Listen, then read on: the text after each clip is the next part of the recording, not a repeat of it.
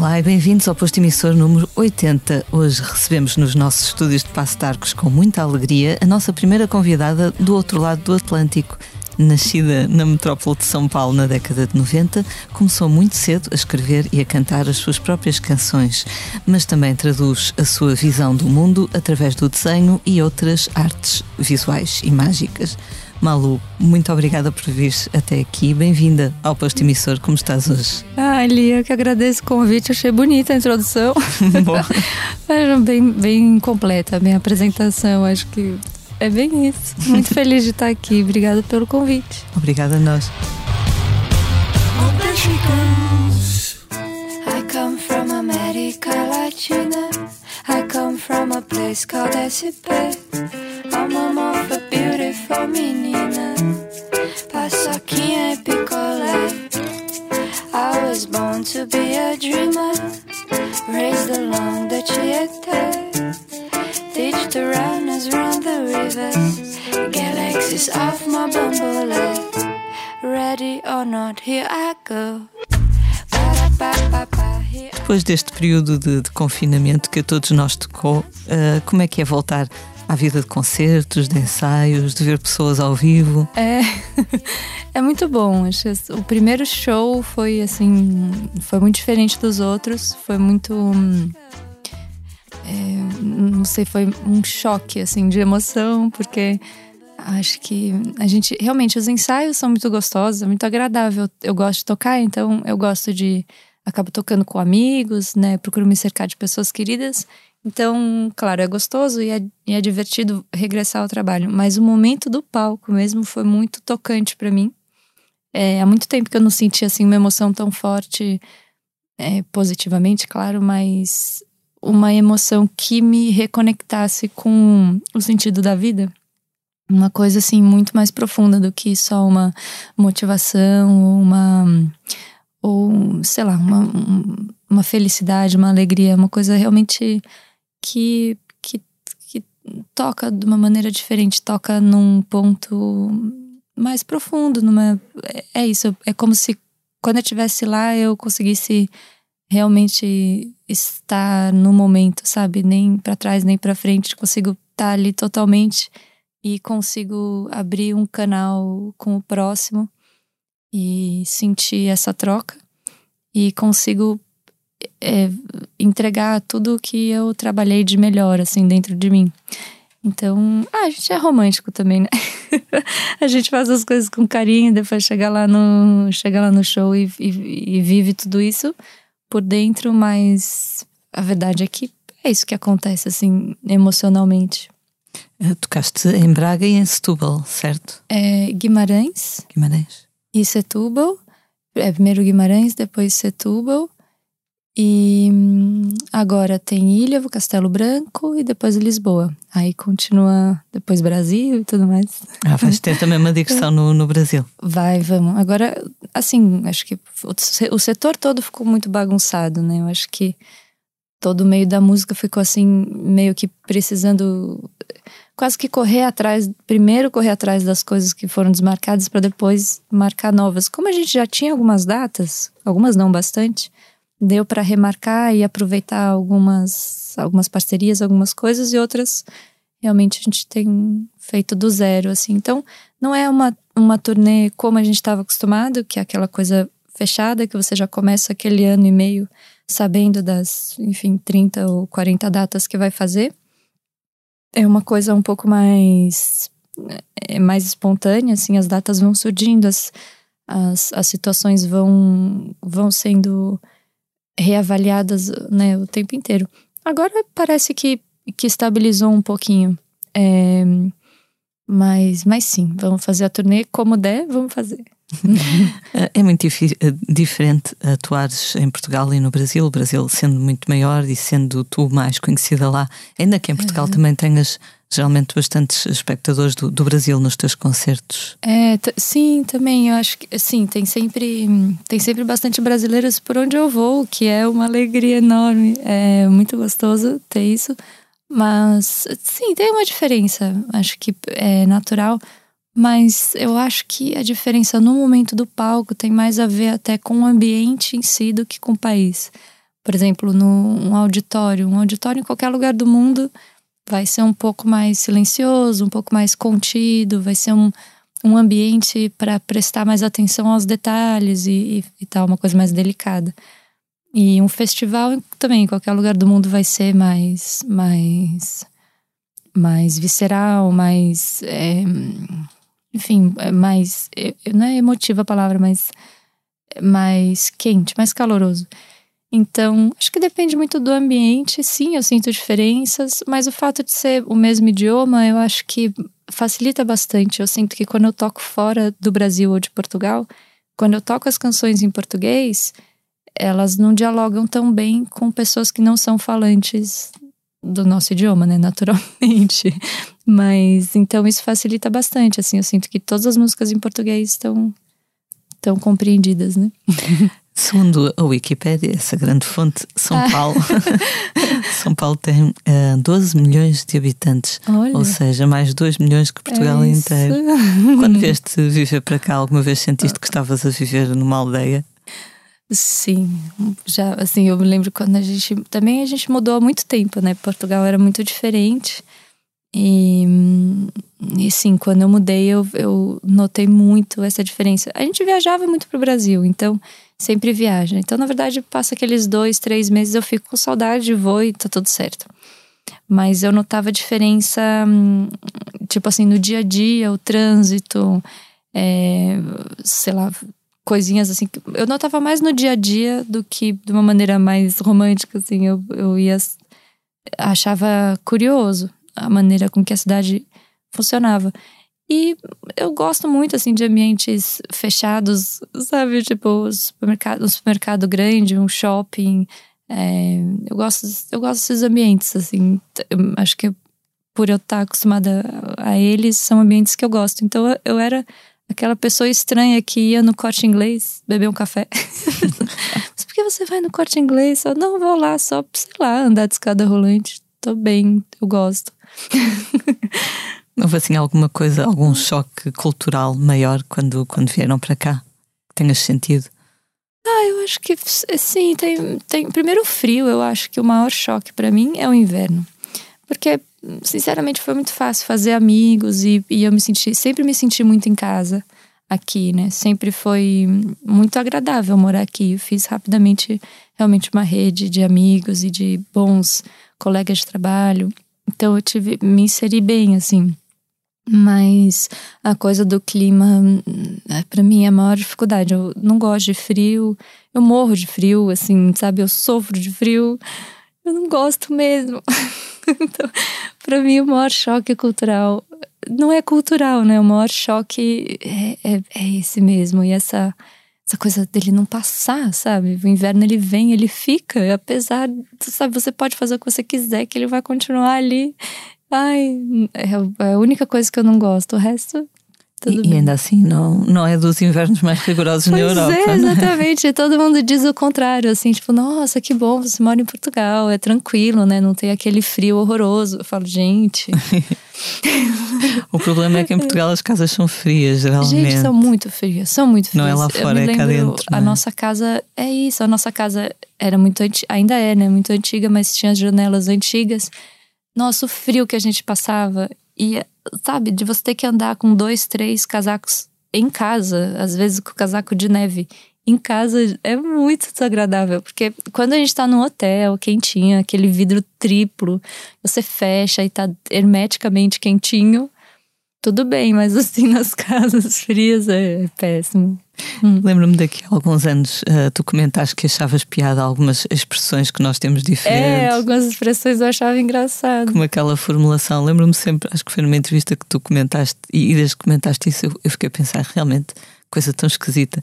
Um, por exemplo, então, eh, convidas alguém para ir a algum lado, então sempre vais, sempre é, vens. É isso, exato. O sempre, tanto que o sempre eu ainda não uso. Eu, eu tenho expressões que eu adotei, fui adotando com o tempo. No dia a dia eu já, já uso, assim, mas o sempre realmente não consegui. Assim, eu entendo, mas eu acho, acho curioso. Sempre vamos, não, não é sempre. Gente é só hoje. A, é só hoje.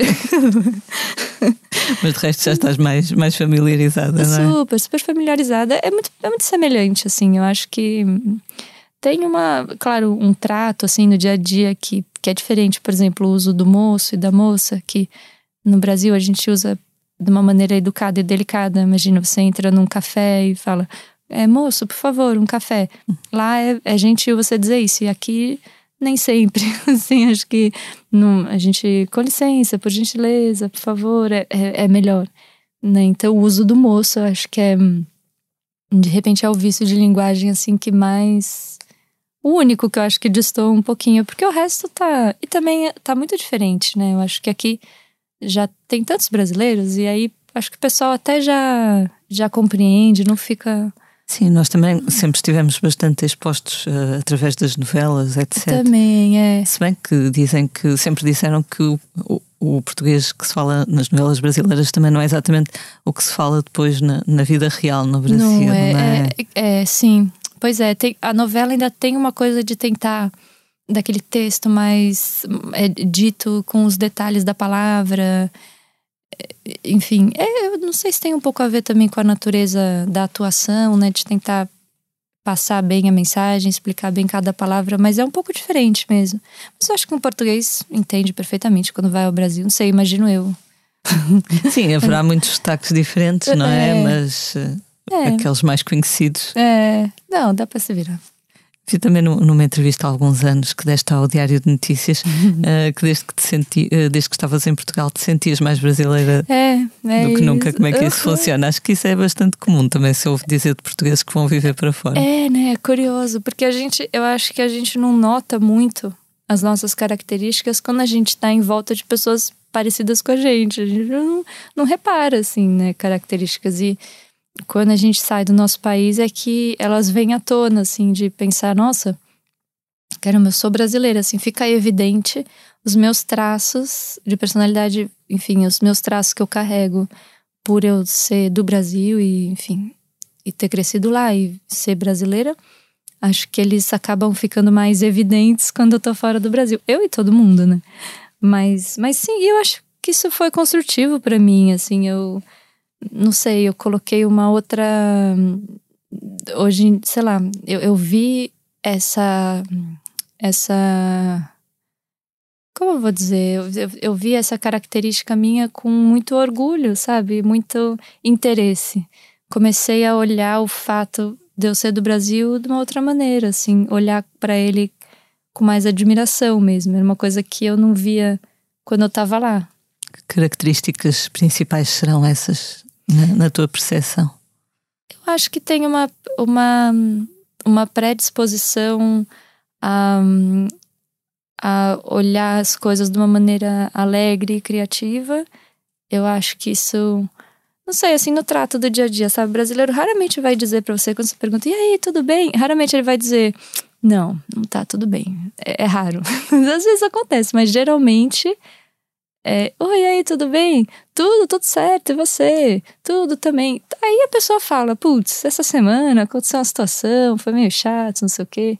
Mas, sei lá, eu, eu gosto desse, desse pacto de tentar Tipo, gente, vamos tentar que esteja tudo bem. sabe, então é uma. Não sei, é um hábito que a gente tem. É, que mais? Eu acho que essa, esse isso tudo bem, talvez seja um traço até mais da minha família, assim, não sei se da minha família ou da minha, não sei. Não sei de onde vem isso, mas eu acho que a gente tem uma relação muito carinhosa com o trabalho, tipo, muito orgulho de trabalhar e fazer um trabalho legal e eu, eu vejo isso em mim também, um traço que eu carrego. Mas eu acho que isso é mais da pessoa do que do, do lugar, né? Uhum. Não sei, Lia. Não sei dizer o que que eu, o que que eu vejo. Claro, a música eu vejo que as músicas que eu escuto, é, sabe, eu, eu sinto que às vezes eu escuto músicas dos meus vizinhos que eu não conheço e eu depois me pego ouvindo músicas do Brasil e acho, acho tão bom. Falo, ai que delícia, olha as músicas que eu escuto, músicas do Brasil. Dá logo aquele swing, assim, dá logo aquela, aquela doçura, aquela alegria. Mas sei lá, é difícil traçar um, uma régua, assim, de características que sejam única e exclusivamente culpa do país. É, Então é essa, difícil. primeira, essa primeira contrasta logo muito com Portugal, onde a resposta clássica ao tudo bem é o É. cá vamos andando. É, é? sei lá, eu vejo que aqui o pessoal Um geralmente Ah. diz honestamente, assim, olha, mais ou menos, hoje eu tô mais ou menos. Mas sabe quando eu cheguei eu achava isso bonito? Eu pensava, poxa, que legal, o pessoal diz a verdade, sabe? É sincero. Não, não tô muito bem. Hoje, sei lá, machuquei o pé ou, tava, os transportes estavam péssimos. eu gosto disso também, assim. Sei, eu acho que eu gosto, eu gosto de tudo. Eu gosto dos dois lugares e aprendo muito com a cultura portuguesa, aprendo muito com a cultura brasileira. Acho que são, são culturas complementares. Já tens tido a oportunidade de, de- de viajar mais pelo. Quase transbordei o copinho. Não há problema. Você tem tido a oportunidade de viajar para Portugal? Sim. Fora, só beber para não molhar o estúdio. Sim, sim. Eh, fora do, de Lisboa ou das, das terras onde às vezes vais tocar. Sim, a gente às vezes vai pro Algarve de férias. Ou eu queria ir para, queria ver neve que eu nunca vi. Acho que tô aqui há tantos anos e nunca fui na Serra da Estrela. E isso era uma vontade que eu tinha. O Algarve a gente já foi algumas vezes, ali também Setúbal, esses lugares que não é muito longe, dá no máximo duas, três horas, que pra gente é ótimo e perto. E, e é mais quentinho. Na neve não, mas diz que já há neve na Serra da Ah, Estrela. é? Mas ai, eu morria de vontade de ver a neve, sabia? Nunca É. viste mesmo. Eu já vi ah, outras circunstâncias, mas, mas assim, daqui, sabe, poder. Não sei, porque, sabe, tipo assim, não sei se aquele imaginário. Porque eu, sempre que eu vou, que eu vejo neve, eu trabalho. Ah, tô trabalhando e calhou de nevar no lugar. Mas nunca tive aquele momento, sabe? Eu queria levar a Luísa pra, pra ver neve, pra ela pular na neve, fazer bolinha de neve, sei lá. Falaste da, da Luísa, a tua filha, ali numa É. entrevista que ela, durante o confinamento, a pandemia, eh, ajudou-te a manter a- a sanidade mental. É, totalmente. Ah, eu acho que. Acho que é total, assim. Porque, na verdade, quando a gente tá sozinho, não tem ninguém pra. pra exigir que a gente esteja necessariamente bem, né? Assim, você precisa, por isso que eu acho que é importante a presença do próximo. Não sei, eu posso estar sendo um pouco rasa na minha conclusão, mas eu tenho essa impressão honestamente, assim, que quando você tem qualquer pessoa diante de você, você já mede muito a si mesmo, né? Para bem e para mal, mas eu acho que o que a gente tira de bem disso, da companhia, do próximo, é justo essa essa vontade mínima, assim, de estar minimamente ok e viável e bem. Eu acho que a sanidade mental, a saúde mental, na, assim, no lockdown, gente, foi uma coisa que foi falada, né? Não, não é que também ficou em silêncio, mas eu acho que foi muito mais grave do que do que a gente acha que foi, sabe? Eu vejo que é um gatilho para quem já tinha, assim, eventualmente alguma dificuldade. É, eu tenho conseguido, assim, manter, manter a calma. É, também já, passe, já caminhei muito por esse lugar. E agora realmente cultivei hábitos, cultivei hábitos mentais também, cultivei caminhos de, de autodiscurso. Realmente fui lapidando onde não estava tão bom ao longo da minha vida. E quando chegou o momento da maternidade, eu já estava no momento bom. E, e aí a, o fato de ser mãe acaba exigindo ainda mais que eu tenha essa. que eu seja centrada o suficiente para servir de referência para uma pessoa em formação, né? Eu acho que esse é o. Já daí eu já realmente. O famoso seguro a onda, sabe? Não tem, não tem espaço para. eu, eu não consigo ter tanto espaço para enfim para falhar tanto na frente dela assim.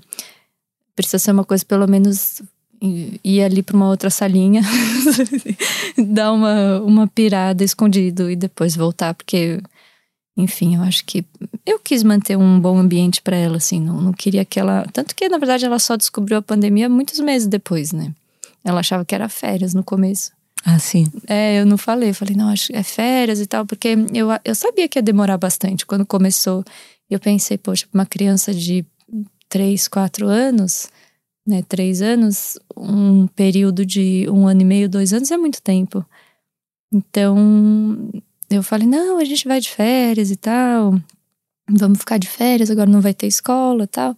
No começo a gente ficou brincando, ela nem reparou. Aí fui explicando aos pouquinhos.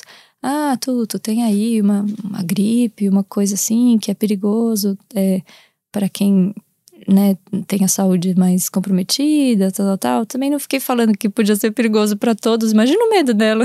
Claro. então, expliquei de uma maneira assim: a gente tem que fazer a nossa parte para não, não prejudicar as pessoas. Então, tem que usar máscara, tem que lavar a mão, não pode sair, aquela coisa. Daí explicamos tudo e fomos levando. Ela levou numa ótima, na verdade, assim, acho que a gente foi pro Brasil, ainda passou uns meses lá. É, ela estranhamente levou numa ótima. Quer dizer, estranhamente não, acho que ela é muito mais tranquila do que, do que eu. E sim, serviu total de referência para que eu mantivesse uma, um bom um bom clima assim em casa e para que eu, Marcelo, enfim, é, que isso também era só nós três, né? Não tinha mais ninguém. E, mas a presença de uma criança ajuda. Você, você, você tenta ficar minimamente alegre, né, para divertir a criança. Tenho uma amiga que, que ficou com, com Covid no início do ano, ao mesmo tempo que, que a filha dela, de 3 anos. Nossa! E, mas, mas também, não é? Uhum. Mas eu perguntei-lhe que sintomas é que ela tinha tido e ela disse que não se lembrava quase porque ela estava sozinha com a miúda Uhum. e a preocupação dela era, Era a miúda, a miúda, a miúda. É. Então que ela quase não se permitiu ter sintomas. É isso. Só você passados uns nem- meses é que ficou muito, muito cansada. Exato. Sabe que eu me lembro de uma situação, e eu acho que sim, o nosso instinto nessas horas acaba ficando falando mais alto, né? Eu não sei, juro, de onde a gente tirou tanta energia pra ficar divertindo, ensinando, porque não tinha escola, então tinha que ensinar, é, divertir, correr dentro do apartamento, fazer, sabe? É, é, foi muita, muita presença ali. Mas eu me lembro de uma situação, você dizendo, eu tô lembrando uma vez, eu tive uma, uma infecção sistêmica, né? Eu tive uma infecção pulmonar que, que teve, enfim, teve um desdobramento qualquer. E eu tava com uma tosse horrível faz um tempão. E a Luísa era bebê e eu tive que deixar ela em casa e fui pro hospital. No caminho ali, eu tava com uma tosse que eu não conseguia respirar. No caminho me ligaram e falaram: olha, a Luísa tá com 41, 40 de febre, uma coisa assim, 40 de febre. E eu, meu Deus, ela era bebê. Gente, juro pra vocês, eu tava com febre, com tosse. Eu voltei com o carro, assim, correndo. Lia passou tudo. Não tive mais nada. Foi a, a cura da minha infecção foi, foi ali. Claro, tomei um monte de remédio, não, também não, não dá pra, pra. Mas tava medicada e tal. Mas eu tava assim. Acho que quando a gente tem um choque de responsabilidade, tipo, olha, tem que cuidar da criança. Geralmente o corpo dá uma ajudinha, assim, dá, um, dá uma, uma força extra, uma energia.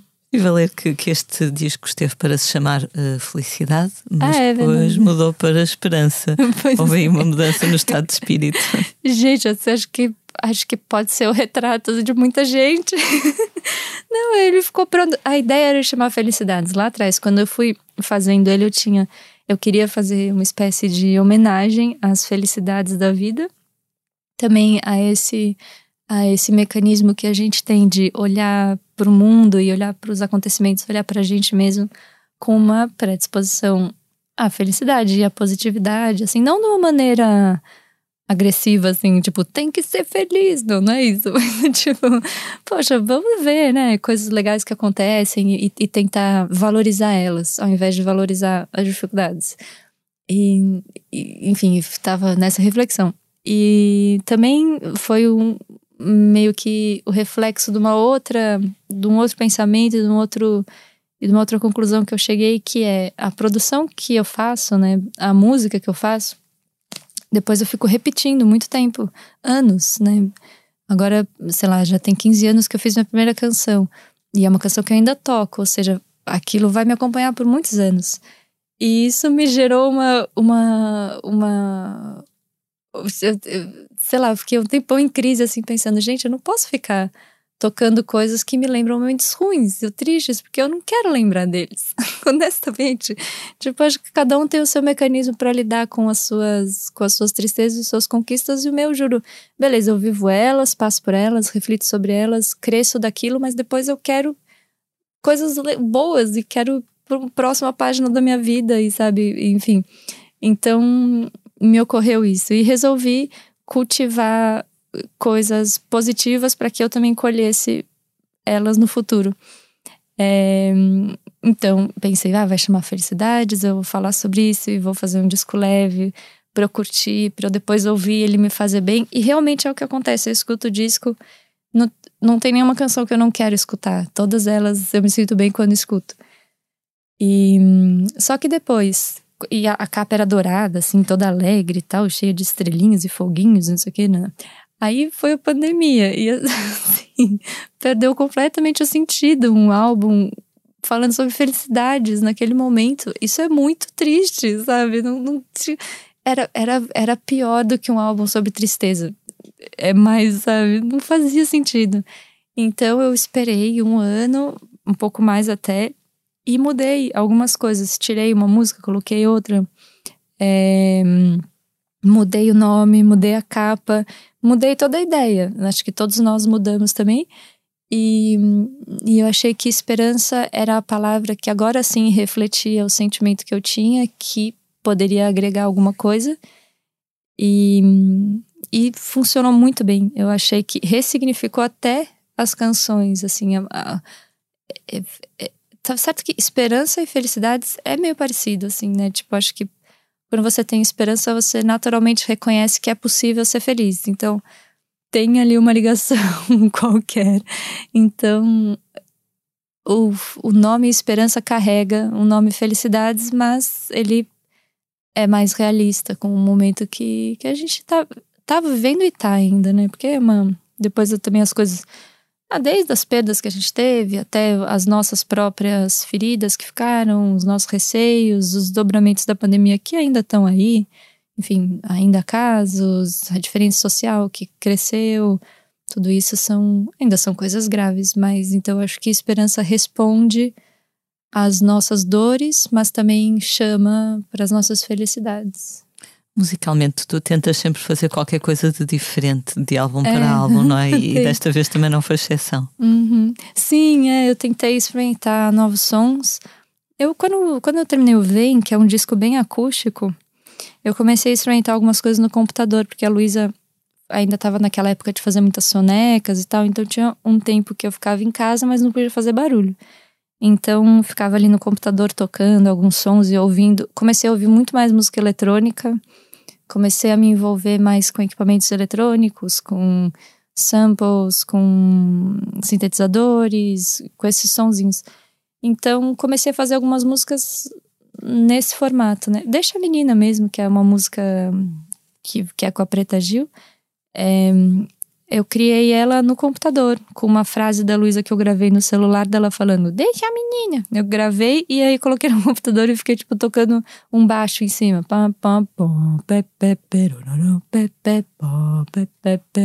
E ela falava, deixa a menina. Eu fiquei, tipo, nessa, assim, dias. Aí uma hora comecei a colocar uma batida. E fui juntando e tal. E a música surgiu daí. Então, sim, acho que eu gosto de experimentar bastante é, de disco para disco e esse teve elementos, assim, especialmente no início dele, elementos que eu não tinha experimentado ainda. Uhum. Há pouco falaste sobre, sobre este período da, da pandemia, de, de, como todos fomos tentando ultrapassar. O Brasil foi um país muito afetado por toda esta é, desgraça. Custou-te ver isso? Muito, é muito muito, custou e ainda custa. Mas especialmente essa falta de auxílio mesmo, né? As pessoas. Eu acho que o Brasil ficou muito. Muito pouco. Gente, é um país gigante, né? Começa por aí. Já tem desafios que, que poucos países também enfrentam, né? Já é um país que seria mais afetado pela sua dimensão, depois pela sua diferença social, então pessoas que já estavam numa situação super complicada e de muito, muita vulnerabilidade, fragilidade. A pandemia intensificou isso e para essas pessoas foi muito mais difícil, porque hum, imagina condições de higiene zero, assim, então não tem como uma pessoa numa circunstância hum, de contexto, de, enfim, de, de uma pessoa que está numa situação vulnerável, não tem como ela seguir as indicações que que estavam sendo pedidas, né? Higiene, distanciamento social, é, evitar, enfim, se pudesse fazer o trabalho à distância, a maioria da população não teve acesso a esses recursos, né? Então, sim, ficou muito. Foi muito duro, assim, e ainda é, né? Porque o Brasil aumentou muito sua desigualdade social.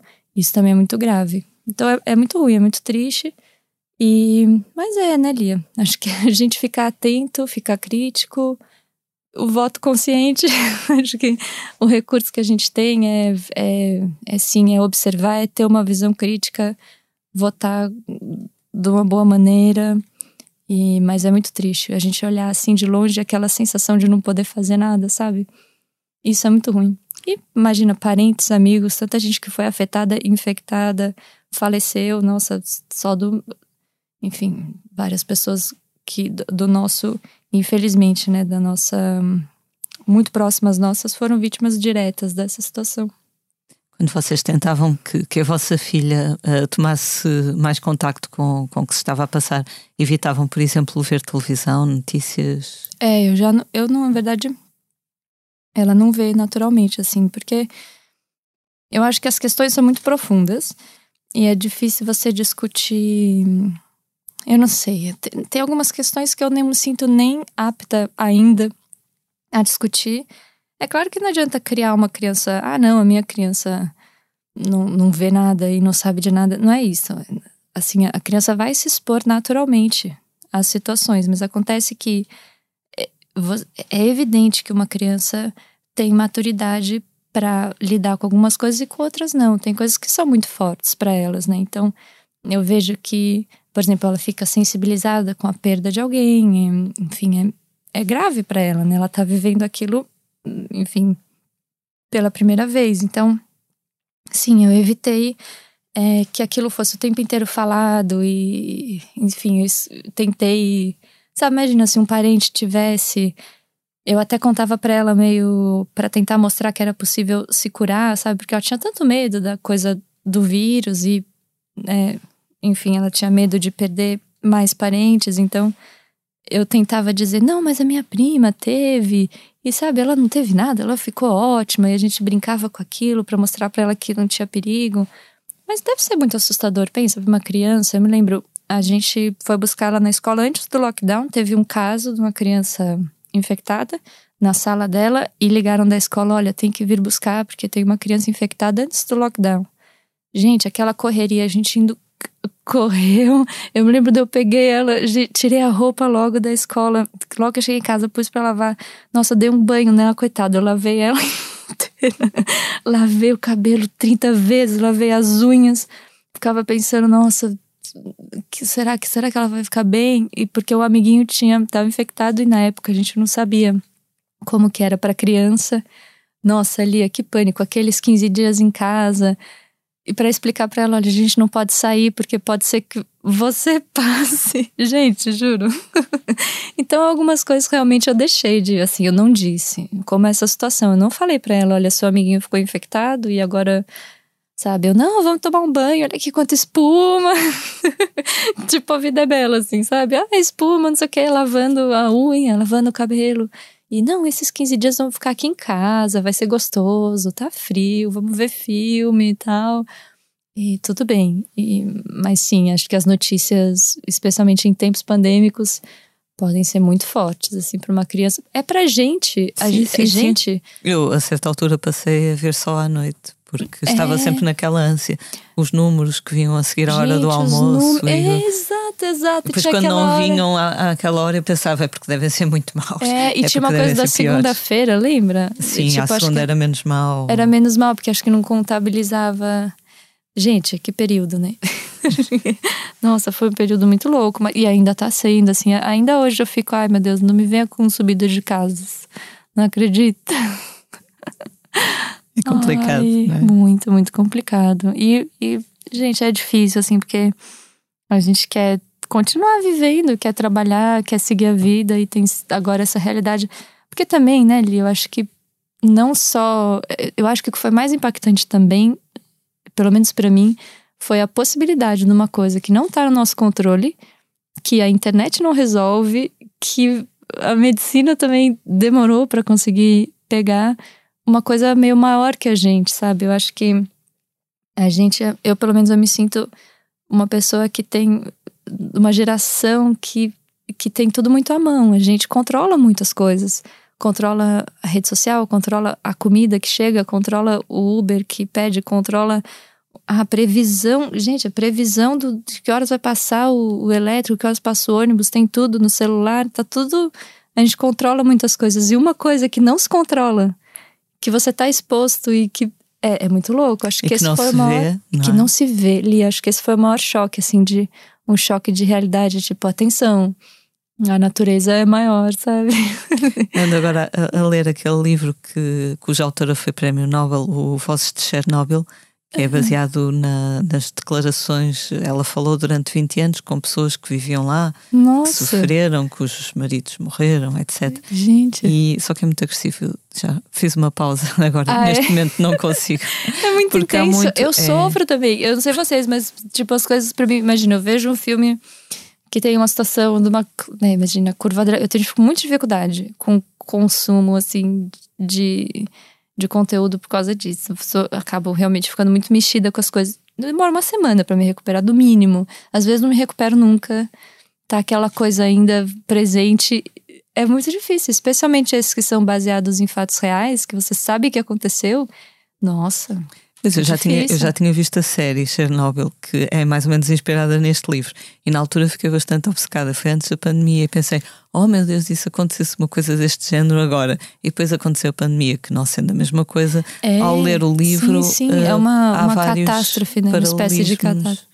Porque as pessoas que, que, que a autora falava, não é? com quem ela falava, ah, diziam coisas como nós aqui, portanto, na Bielorrússia, Ucrânia, antiga União Soviética, estamos muito habituados à guerra, mas a guerra nós vemos, vemos as bombas, vemos os soldados, os aviões, e, e no, no- desastre eh, atómico, não é? As pessoas tinham que abandonar as suas terras, deixar para trás os animais, sair da cidade, sair das casas, mas não viam nada e não percebiam porque é que tinham que fugir. Gente, é muito E estranho. então é, é- tem alguns paralelismos assim um bocado sinistros. Gente, muito, muito. Tá vendo? Eu não consigo ficar. Eu acho que eu tenho, que, sabe, tem coisas que eu não consigo mesmo, que acho que eu tenho sérias predisposições a entrar numas. tenho que consumir as coisas com muito cuidado, porque eu acho que é muito possível de daqui uns anos você me encontrar morando numa casinha feita à mão, numa montanha, Isolada. isolada, filtrando minha água. Não sei, estou a falar de coisas um bocadinho mais alegres. Exatamente. Há pouco falavas da, das Antes que eu tuas. me mude pra uma montanha perdida. Exato. Há pouco falavas da- das primeiras canções que escreveste e que lançaste no saudoso MySpace, Exatamente, MySpace. que é feito É. desse rapaz. Como é que se chamava aquele que era amigo de todos? Era o Tom, não era? O criador do MySpace. É, exato. Você fazia o MySpace Whatever. e tinha logo o Tom.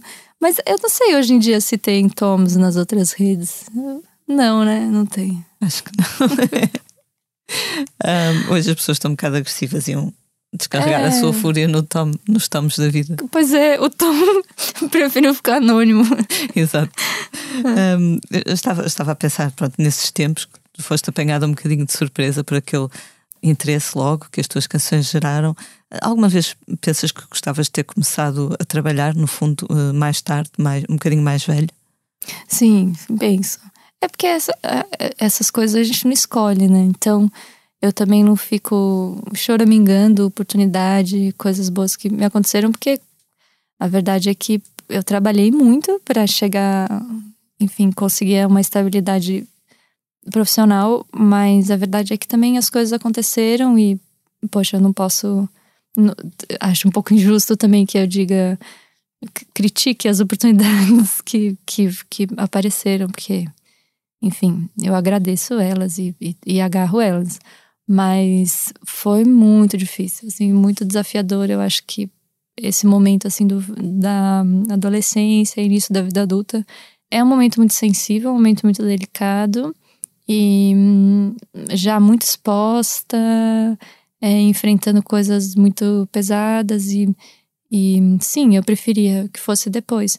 Mas ao mesmo tempo, né, Lia, a gente só consegue superar os problemas depois que eles acontecem. Então, também não sei até que ponto que eu.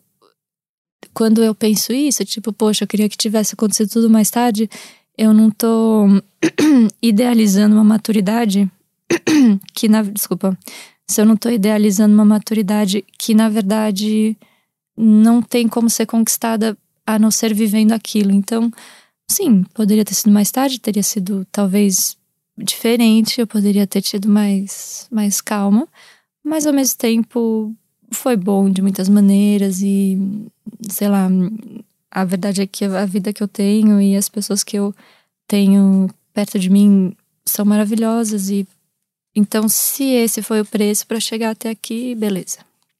Na altura fazias versões também de Bob Dylan, do Johnny Cash, já eras é... uma alma muito madura no fundo. Gente, era super Bob Dylan e Johnny Cash, eu tinha nossa, é uma paixão por eles, assim, até hoje tenho, mas sempre tive. É, e sim, sempre gostei da música acústica, da música tocada a solo.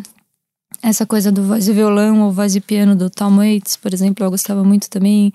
É, e gostava da música mais, mais autoral e mais pessoal e também mais desafiadora esteticamente, né? É, então eu também era uma pessoa meio solitária, assim, gostava de ficar no quarto ouvindo música. Gostava de amigos também, tinha minhas amigas que muito divertidas. Mas tinha muito esse dia a dia de, de ficar ouvindo música e olhando para para a estante, para o teto, assim. Estranhamente, isso é normal. Se o seu filho, enfim, ouvir música e olhar para o quarto, não se preocupe, talvez ele seja músico. Os teus pais preocupavam-se é. quando começaste a ter sucesso? Sim, eles se preocupavam, acho que naturalmente, mas depois eles viram que eu era bem centrada também. Eu acho que o, o, a maior preocupação deles, e, e acho que a minha de mãe também, é que, que eu não me perdesse por aí, né, assim, nos perigos todos. Então, eles sempre tentaram me conscientizar: olha, atenção, existe esse perigo, aquele perigo, todos eles.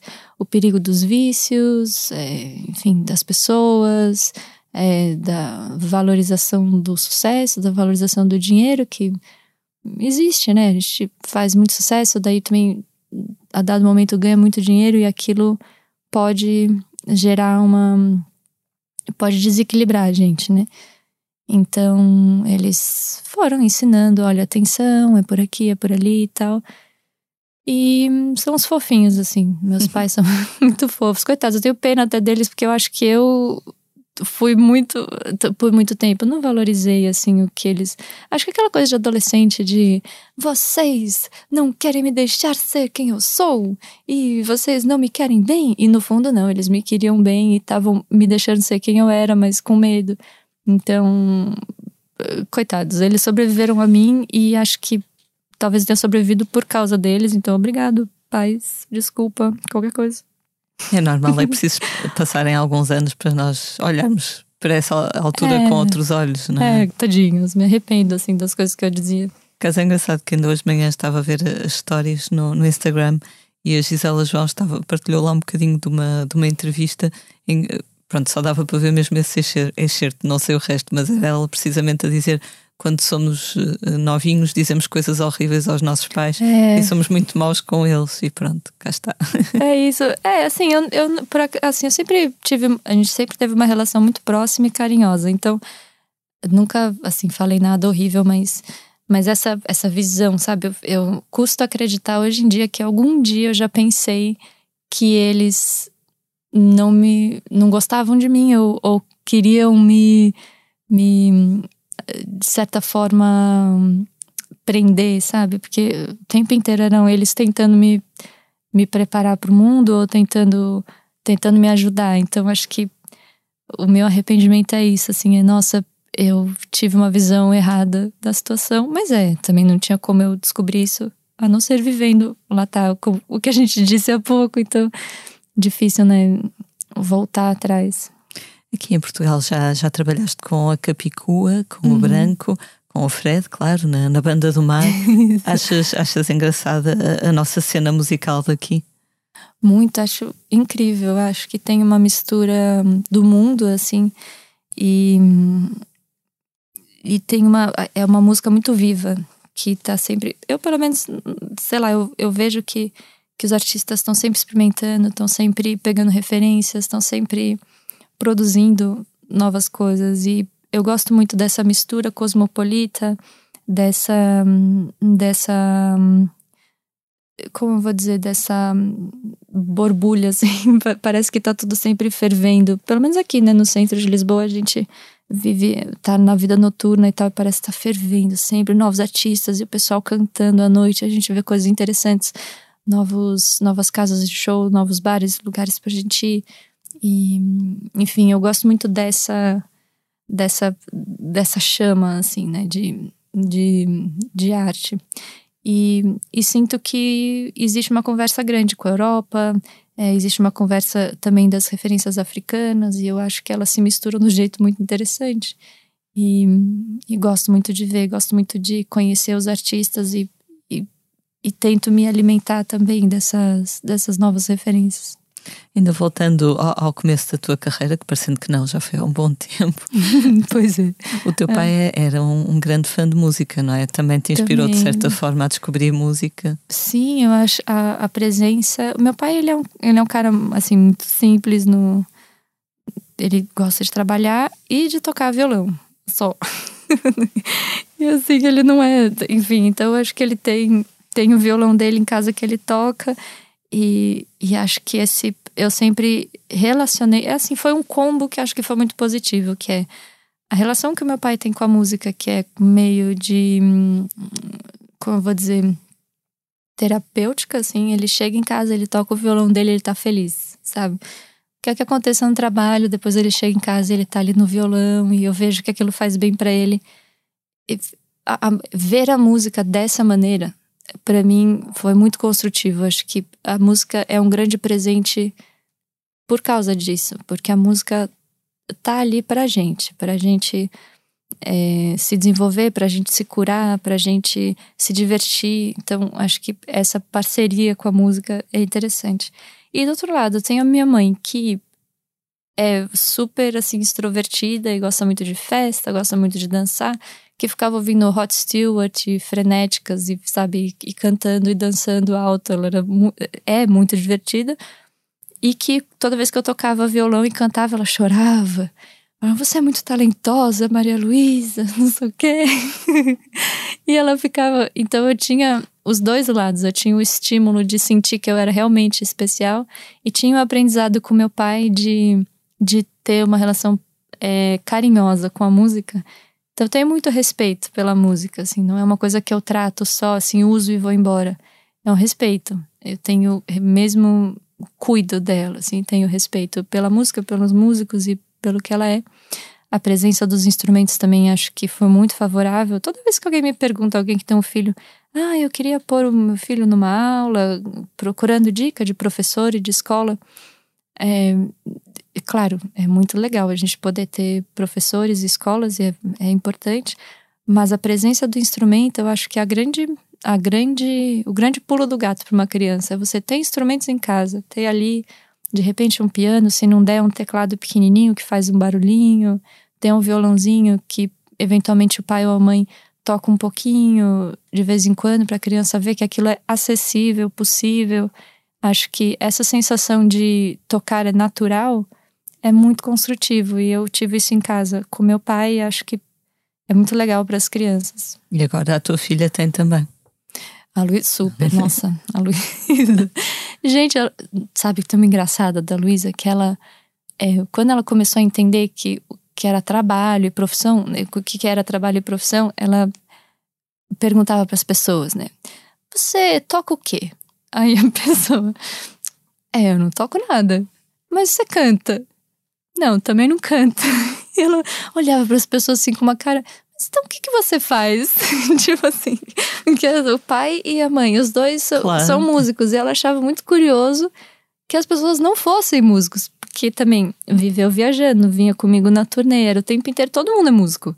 Os amigos são músicos, no camarim todo mundo toca, todo mundo canta. E ela achava muito engraçado. Mas então o que, que você faz? Você não toca, não canta? Tipo assim. O que, que, é que faz na vida? O que, que você faz na vida? E esse é, foi, é muito curioso, assim, o momento que ela que deu o clique, assim, tipo, nossa, não é todo mundo que é músico. Pois geralmente aquilo que temos em casa é aquilo que consideramos a norma, não é? É, exato, a, a noção de normalidade. Então é, é engraçado, assim. Uh, e ela já tem uma. Já tem, assim, peculiaridades também no, nas turnês. Então ela. Eu falo, Tuto, olha, vai ter um show, não sei aonde você quer vir com a mamãe, eu quero que a mamãe volte cedo, porque eu costumo fazer shows de maneira a voltar para casa sem precisar dormir fora ou levar ela comigo. Então eu pergunto, e ela já pergunta: mas é festival, teatro, auditório ou casa de show? Pois já vê na agenda dela. É, porque ela pensa. Mas não, porque festival é divertido, porque tem, dá pra ir passear, dá pra ver coisas. É. Auditório é furada, ela não quer. Não, auditório não, porque auditório tem que fazer silêncio e o camarim é muito pequeno e, e não tem doces. Casa de show já é mais animado, porque aí dá pra chamar alguém, não sei o quê, né? Aí ela já pondera. Uma grande capacidade analítica. É, exatamente. Já.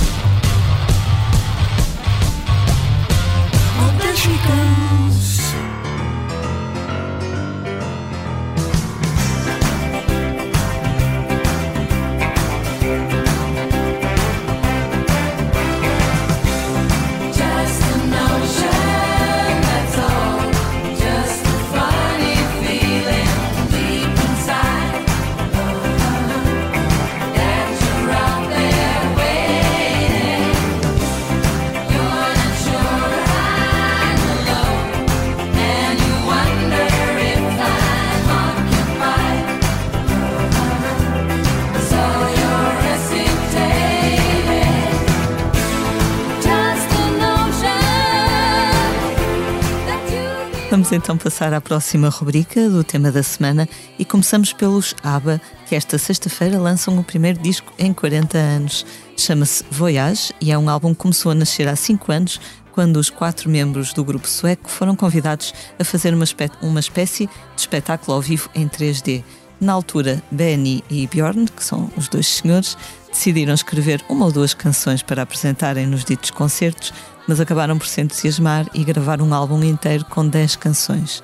Além dos singles I Still Have Faith in You e Don't Shut Me Down, Voyage inclui a canção Just an Ocean, que acabamos de ouvir, e que, ao contrário das restantes, não nasceu no século XXI, mas sim em 78, como eu. A banda escreveu-a para o álbum Voulez-Vous, mas acabou por não utilizá-la até agora.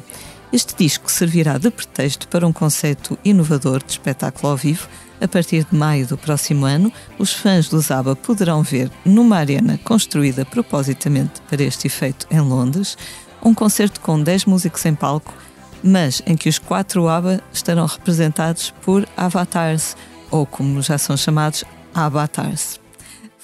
Gente! Foi uma empresa de George Lucas que criou digitalmente estes avatars que, como não são humanos, podem ficar em cena durante anos a fio sem nunca se queixarem, nunca ficarem cansados. Gente. Malu, já estamos a viver no futuro, não é?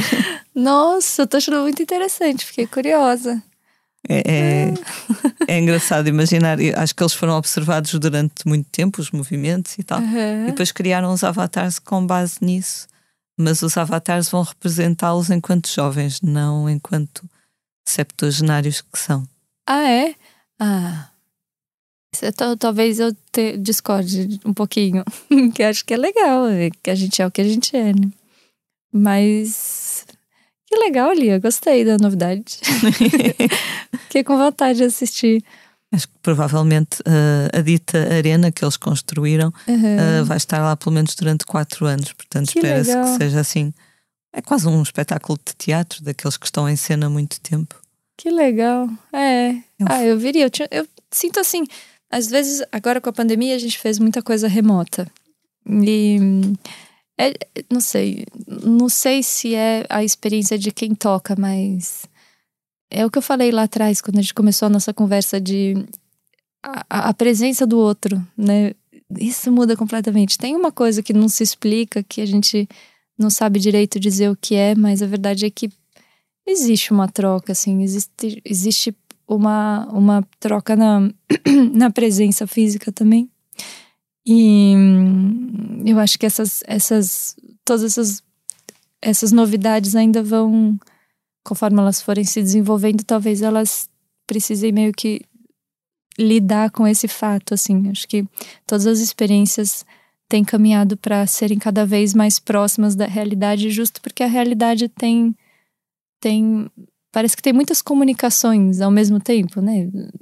Não sei, a nossa presença acho que conversa com a presença do próximo de maneiras que a gente nem imagina ainda. É verdade, eu estou sempre a contar as mesmas histórias, mas nos tempos do, do confinamento, aquela coisa do, dos lives, Uhum. Um, que, que, houve muito, né? os, os concertos uhum. uh, com transmissão online, mas sem público, ou de sim, casa, sim, ou é houve um do, do Manel Cruz em que ele estava. O sítio até era um sítio a sério, não era de casa, pronto, era no Mosteiro da Batalha, então era aquele cenário imponente um, e estava muito bem filmado, mas era só ele em palco. De vez em quando via-se o Roddy que ia lá levar-lhe uma guitarra nova, é só estas duas personagens. E, e então estava muito bonito a música, o sítio, a iluminação, mas aquela sensação de solidão era muito estranha, é não é? Isso, Nós ali no é YouTube é a comentar. É. E às tantas, pronto, aquilo é um sítio velho, não é? Um mosteiro antigo, e às tantas ele está a tocar de guitarra ou coisa assim e diz: Olha uma barata, já tenho um público, é uma barata. Gente! Aquilo para mim foi dos momentos mais cómicos e deprimentes da pandemia. É isso, é isso, é, é isso. É tenho um público, é... é uma baratinha. Ai, Pronto. credo. Acho que ao menos isso já passou, não é? Esse tempo. Né, passou. E, e, mas sim, acho que o ser humano vai dando um jeito, assim. A gente também. Eu acho que teve, por um lado, teve, tiveram coisas boas, assim. Eu senti que as pessoas estavam mais online. Então, eu pelo menos falava com a minha família o dia inteiro, sabe? Porque tava, o pessoal tava tava mais, mais disponível mesmo, né? Então, por um lado, deu para aproveitar isso, mas foi, era muito estranho. Eu fiz também lives e, participei de coisas, mas até hoje eu vejo que nem todos os. É, é como se agora a gente. Não é que a gente voltou para como era antes, agora voltou de outra maneira. É curioso, assim, eu vejo que agora já tem programas que eu tenho participado que são, são remotos. São, poderiam, por exemplo, nós aqui estamos frente a frente, mas poderia ser eu em casa e você aqui no estúdio, ou você na sua casa. E, e, eu não sei, não é. Enfim, não quero ser saudosista nem nada, mas eu acho que esses momentos eles têm, têm um dado a mais. Tem um, o fato de estarmos nós os três aqui também. É, estarmos os três sentados por um propósito de falar sobre isso. Não sei, não sei. Existe. Acho que tem uma, uma coisa que, que virtualmente não acontece. Sei. Há um antes e um depois. Nós chegamos a fazer alguns programas em que estávamos, imagina, todos, cada um em sua casa. É, é. Inclusivamente é. aqui o, o nosso chefe, o sonoplasta, não era ele na altura, mas uh, cada uma das pessoas estava em casa, mas a qualidade sonora, de comunicação, não, não era a mesma. É, eu acho que é, é um pouco diferente, mas também foi o que deu e, claro. e, em, alguns, em alguns lugares ainda é o que dá. Eu vejo no Brasil está é, em outro momento a pandemia e, e, e, ainda tem ainda se tem feito muitas coisas remotamente.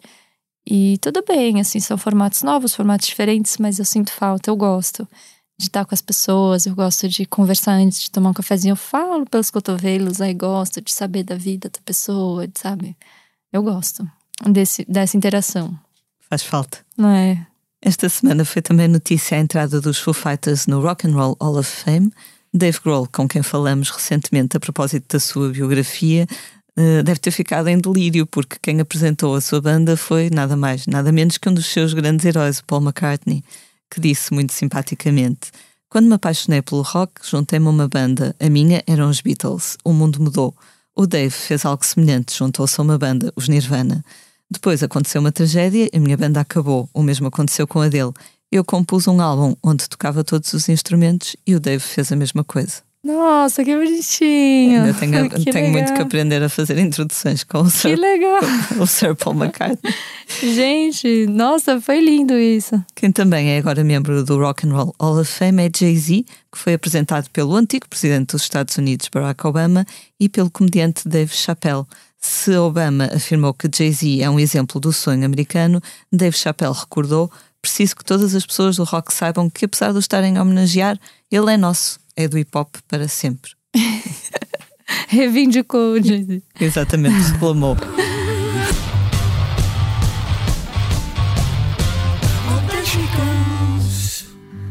Se sou um paraíso, se juraste um oceano, se sou a tua obra-prima, será que foi não vou esconder.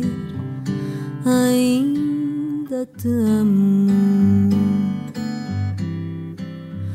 Se sou flor que exala se tentei desabrochar, se sou voz que acalma tua ausência e fez calar, não vou esconder. E vamos agora falar de um disco já disponível nas lojas e no streaming. É o segundo álbum a sol de Ana Bacalhau, que começamos por conhecer como vocalista dos Diolinda.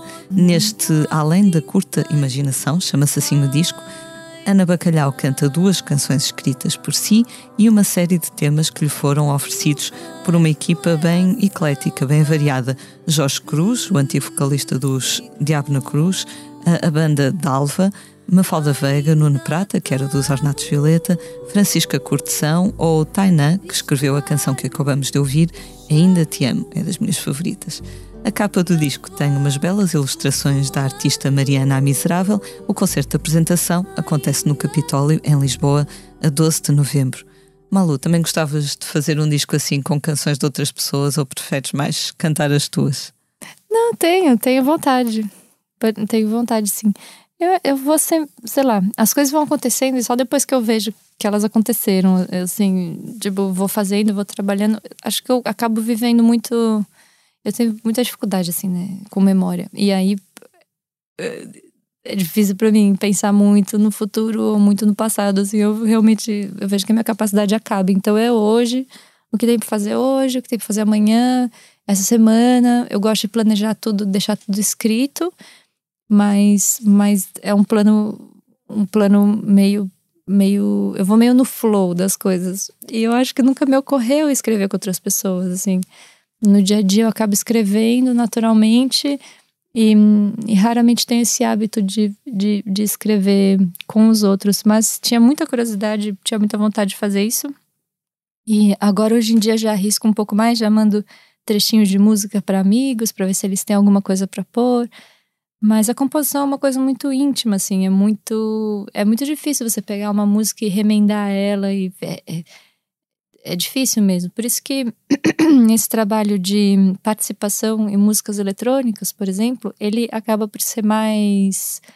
mais. não sei se, se rápido, eu diria, mas ele é mais. não é simples a palavra, mas parece que existe mais espaço, porque hum, eu sinto que quando a gente tem todas as possibilidades na mão, como compositor de letra e melodia e harmonia, a gente consegue chegar num ponto, numa conclusão mais rapidamente, porque a única variável é a gente mesmo.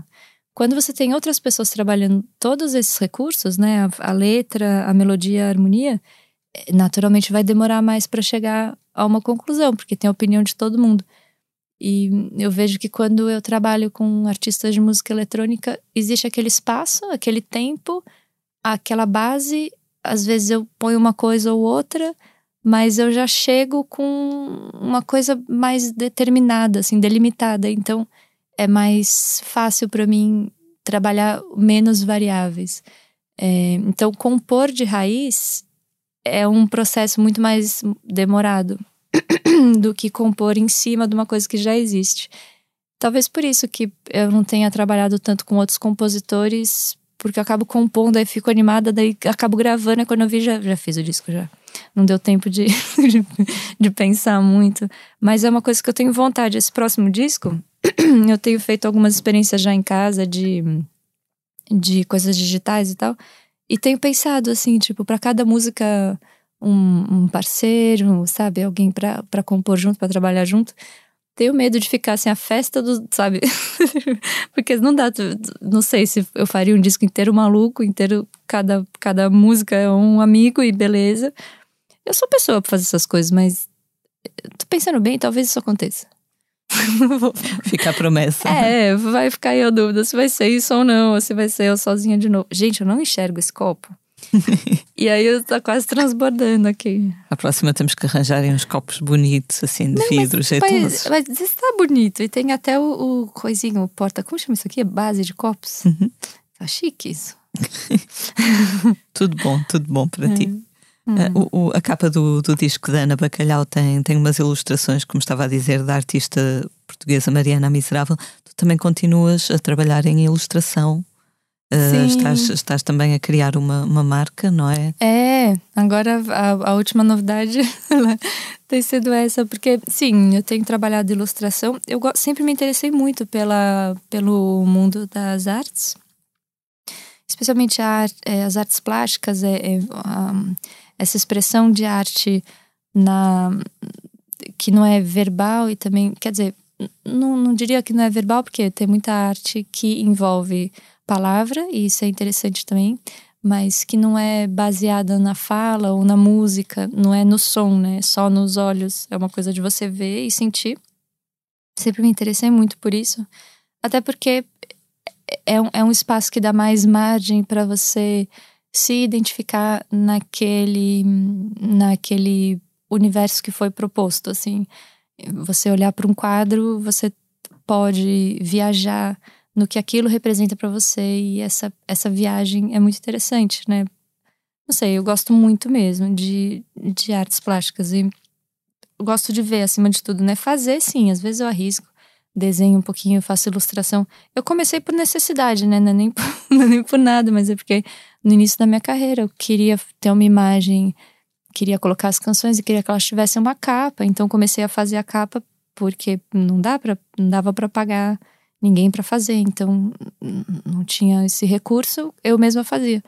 E por muito tempo fui fazendo porque eu vi que aquilo também dava um destaque diferente, sabe? Todo mundo já chegava com uma capa feita por outra pessoa e aquilo ficava meio parecido com os outros. E a minha que era feita por mim, mesmo que ficasse ruim, era no mínimo diferente.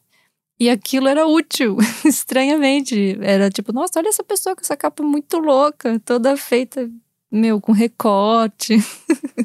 Era eu, eu fazia por causa disso. E continuei fazendo, desenvolvi também, né, tive meu caminho na ilustração, acabei fazendo capas para amigos, comecei a pintar, comecei a fazer capas para amigos, fiz a do, olha, fiz do Tom Zé, fiz do Bruno Capinã, fiz a capa do livro da Maria Ribeiro, fui fazendo assim para amigos queridos e, e, e também para ajudar às vezes se tem algum amigo que tá precisando de um cartaz, alguma coisa assim, nossa, desenrasca pra mim, precisa disso aqui, tá, tá, tá, eu faço. E hoje em dia eu faço muito mais no computador e, e gosto muito, tenho me interessado muito por arte digital. E então tenho feito alguns desenhos e desses desenhos surgiram também algumas estampas, é, no, assim, com o hábito de desenhar no, no, no softwares que, que eu uso, que é o, o Photoshop e o Illustrator.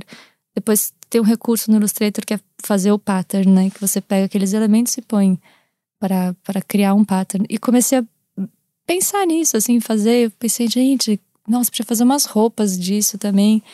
E sempre gostei muito de moda, sempre gostei muito de, do design do vestuário e dessa coisa de você poder vestir uma, uma obra de arte, por assim dizer. É, no sentido parangolé da coisa. e então, resolvi assim fazer uma marca, só que ainda não lancei por conta da pandemia, ficou tudo atrasado e tal. Mas eu tô desconfiada que até o final do ano eu consigo. E vai ser uma marca que junta. É, é uma marca de impulsos artísticos. Acho que a ideia central é essa. Ela vai responder a esses impulsos e a essas vontades. Então, puxa, imagina uma camisa que carrega essa mensagem. Ok, aí eu vou lá e, e faço. É um pouco por aí. Responde aos meus e hoje em dia eu já tenho tido vontade de trabalhar com outros, outros artistas também. E fico imaginando uma marca que tem esse conceito de, de, de dar novas, novos, novas telas para artistas de outros setores. Imagina pegar um artista, outro músico também, imaginar uma coleção dele. Penso um pouco nisso, assim, desses fits. fits de artistas mas que você pode vestir, pode levar para casa e pode andar por aí com o seu chapéu feito por um cantor que você gosta. Não sei, de repente, quem sabe. Ou não, ou vou continuar fazendo esses desenhos muito loucos e vocês vão pensar: que pessoa esquisita. Você eu.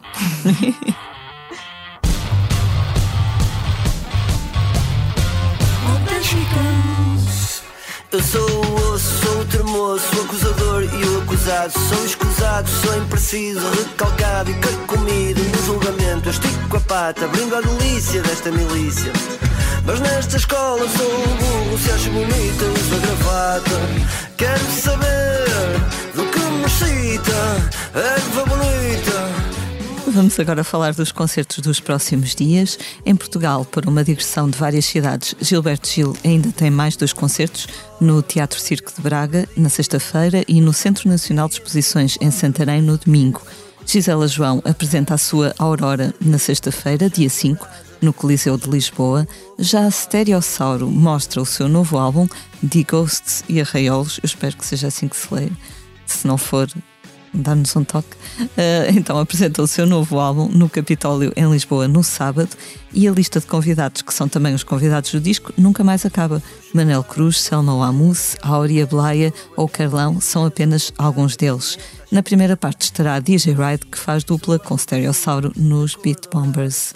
Maluto vai estar em Ilhavo, Castelo Branco e depois em Lisboa, certo? Exatamente. Ilhavo 19, Castelo Branco 20 de novembro.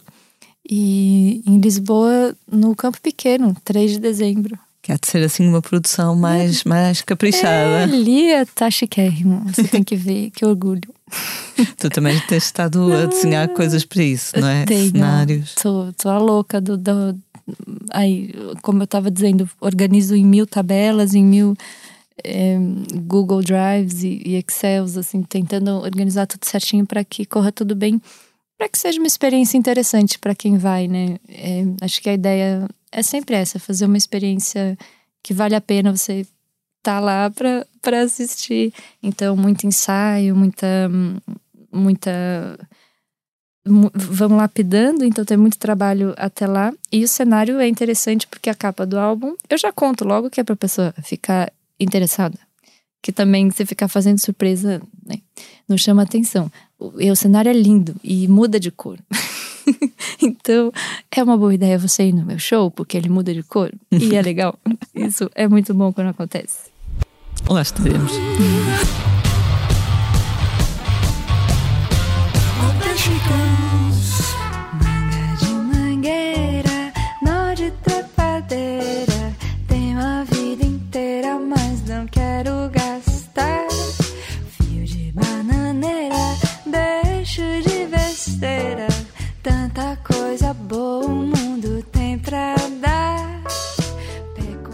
Chegamos assim ao final de mais um posto emissor. Malu, muito obrigada por vires até aqui falar e connosco. Eu que agradeço, foi um prazer. Eu sou a Lia Pereira, os temas de abertura e conclusão são da autoria de Legendary Tigerman, a edição multimédia esteve a cargo de João Luís Amorim. Como é hábito, vamos finalizar com uma leitura da nossa convidada, o que nos trouxeste hoje para ler. Eu vou ler um poema que não é um poema, okay. mas é que é uma obra de arte do José Leonilson, que é um artista brasileiro que já faleceu, mas ele fazia essas ilustrações para um jornal, que na verdade nem sei se era jornal ou se era em, em revista, mas eu, se não me engano era em jornal, é, no Caderno de São Paulo. Esse poema, que na verdade está dentro da obra, é de 18 de setembro de 91. E o trabalho do Leonilson era de bordados e era de ilustrações que envolviam também essas palavras e esses pequenos poemas. Então, é um pouco difícil de eu resumir uma obra que é mais complexa, que é uma ilustração que tem aqui uns olhos, umas cruzes, umas coisas assim. Resumir só as palavras, mas é que o texto é tão bonito que eu achei que trazer um poema assim poderia também ser interessante. Então, lá vou eu. Quem enxerga e não vê, quem escuta e não ouve, quem está vivo e não vive, quem quer e não pede, quem gosta e não faz, quem tem e não usa.